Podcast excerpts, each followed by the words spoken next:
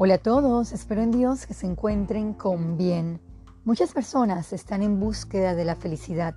De hecho, una película famosa llevaba este nombre e instaba a ir tras ello sin desmotivarse. El tema de hoy es Vive para Dios.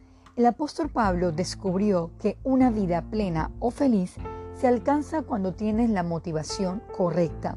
Haced o procurad hacer todo para Dios. Acompáñenme a Primera de Pedro 2.15. Porque esta es la voluntad de Dios, que haciendo bien hagáis callar la ignorancia de los hombres insensatos. Debemos esforzarnos por tener vidas íntegras, sin manchas, vivir en paz con nosotros mismos y para con los que nos rodean. Pablo, quien fue un hombre de Dios, vivía para él y no tenía temor de instar a otros porque su vida hablaba por sí misma. Leamos 1 Corintios 11, versículo 1. Sed imitadores de mí, así como yo de Cristo. ¿Estamos haciendo cosas para agradar a otros que van en contra de nuestra fe?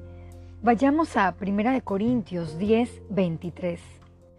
Todo me es lícito, pero no todo conviene. Todo me es lícito, pero no todo edifica.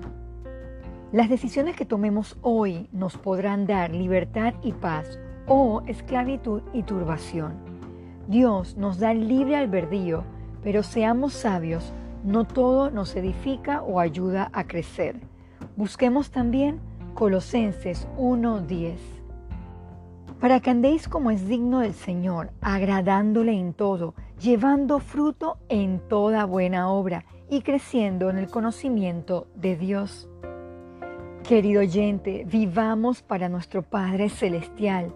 Debemos encomendar nuestras obras en sus manos. Esforcémonos y los propósitos serán afirmados conforme a la voluntad de Dios. Que la palabra esté en nuestro corazón y sea la guía de nuestro andar. Vamos a orar.